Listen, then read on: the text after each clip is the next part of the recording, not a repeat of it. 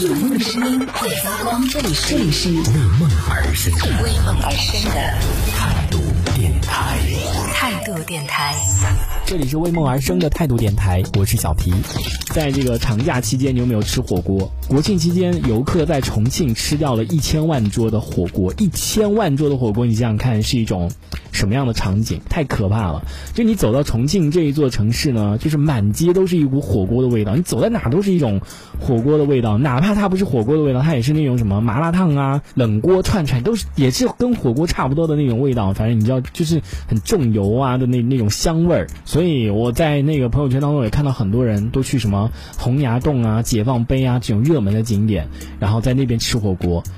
然后当时有一个朋友呢，他就贴出来了，我不知道是不是我们的听众啊，我也忘记了。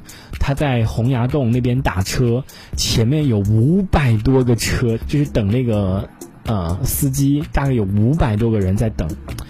然后这也让我想起了我之前跟白老师，我们俩一起去去这个 也是去洪崖洞，有多恐怖？那天晚上我们住的地方好歹也是在，反正在那个市中心的附近，解放碑附近，离那个洪崖洞大概直线距离可能也就两公里不到的距离。我就说它好像也挺近的，我们要不走过去吧？然后结果我们俩就走重庆的，它直线距离就根根本不可信的，对不对？它得绕绕了，可能大概走了可能有半个多小时，可能有最起码二十分钟以上，肯定是有的，半个小时。然后总算是到了那个洪崖洞，当时都已经快可能快十点了。就是你知道重庆的那个晚上真的没有时间时间概念的，就是晚上十一点半了，然后我们在那个解放碑还是好多人，就感觉像就像是七八点钟一样的，还是很多人，所以当时就很没有时间概念。到了那边洪崖洞都已经快要十点了，然后我们就去那个洪崖洞那那里面逛，那里面哎呀，我真真的没什么好逛的，我真的觉得只有哪个傻女孩啊会在那边，或者傻男孩、傻女孩会在那边喝酒，就那边的酒吧，你知道在这种地方喝酒。在这种地方的酒吧里面喝酒，你说傻不傻？喜欢喝酒的肯定就是要到那种远离那种商业街啊什么的那种那种 bar 里面去喝，那个才是真正的喜欢喝酒的。谁会跑那种热门景点里面去喝酒啊？真的是想不开还差不多。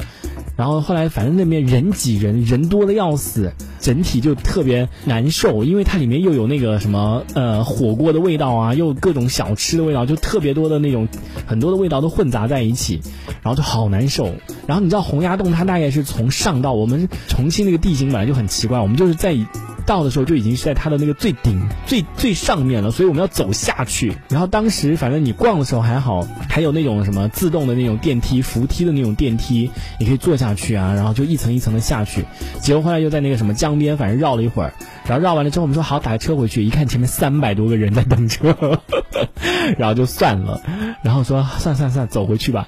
结果后来我就跟白老师，我们俩打算就走，因为当时已经走得很远了。然后结果后来要绕回那个洪崖洞，真的好想死啊！洪崖洞大概可能有十一层吧，还是十几层，我忘我也忘记了具体。然后我们走到那个电梯的时候，我们俩很傻的，就是大家都已经挤进去了，然后我们想说，哎，等下一班吧。然后结果你知道吗？那个那个电梯就是最后 最后一次了，那个电梯，怪不得大家猛地往里挤。我们俩还在那边说，哎，等下一次吧。然后结果人家都已经。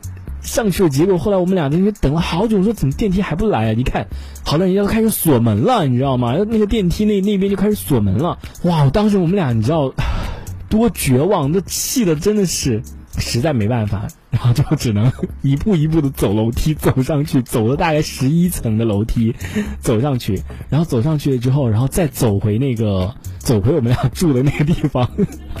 当时真的是白老师一句话都不想说。太可气了，他估计也在生闷气，就是也不知道气气什么，但就是很不爽。所以说，这这个是真的给我们留下了，就是这个这个感觉跟在广东广州的时候坐那个地铁一样的。想不通，没有领导关注这件事情吗？当时那么多人，然后都没有乘上那个电梯，然后没有领导看见这件事情吗？为什么不能这种？就是我们当时还不是国庆节，当时去的时候是清明节，好像清明小长假的时候，就是这种节假日的时候，明显就是人旅客那么多，游客那么多，为什么不能把它弄得就是加班一点啊，或者弄晚一点啊，对不对？所以就很可气。反正我估计白老师应该也下次 也不会再去那个洪崖洞了。还有什么解放碑？真的，你去洪崖洞、解放碑这些地方，你去在那边吃什么火锅呀？我觉得在那边吃一切东西都不值得。这一小节我们暂时先聊到这里。想要收听更多精彩的内容，可以关注态度电台的直播节目，也可以在微信公众号上关注态度电台，给我们留言。这里是为梦而生的态度电台，我是小皮，我们下次接着聊。